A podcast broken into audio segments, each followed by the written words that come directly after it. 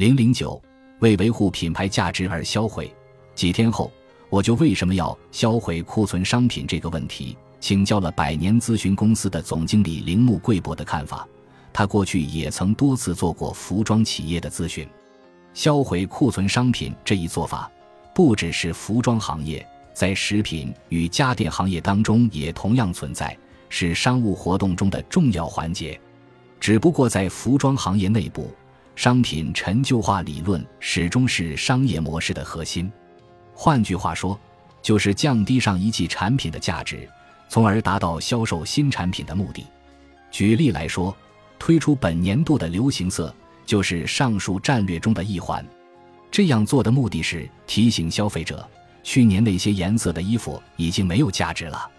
如此这般，过去的商品渐渐的被陈旧，被尽可能的从市场上剔除，这是诱使消费者购买最新产品的手段。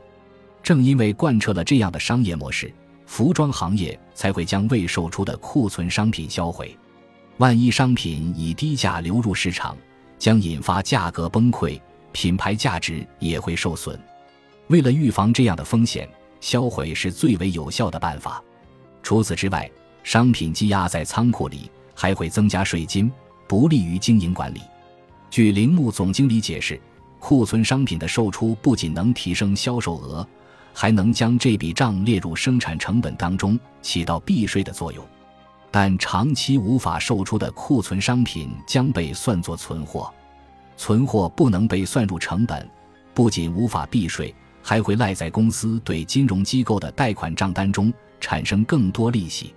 但如果销毁库存，就能将这笔费用算在商品处理的账上，有利于公司避税。总而言之，综合各种因素来看，销毁库存商品是企业的上上之策。尤其是对知名服装企业而言，商品的生产成本在总成本中所占的比例不高，即使销毁也不会产生太大的损失。讲述过原因后，铃木总经理又说：“不过，想要找到销毁工厂就千难万难了，因为他们都要签署保密协议。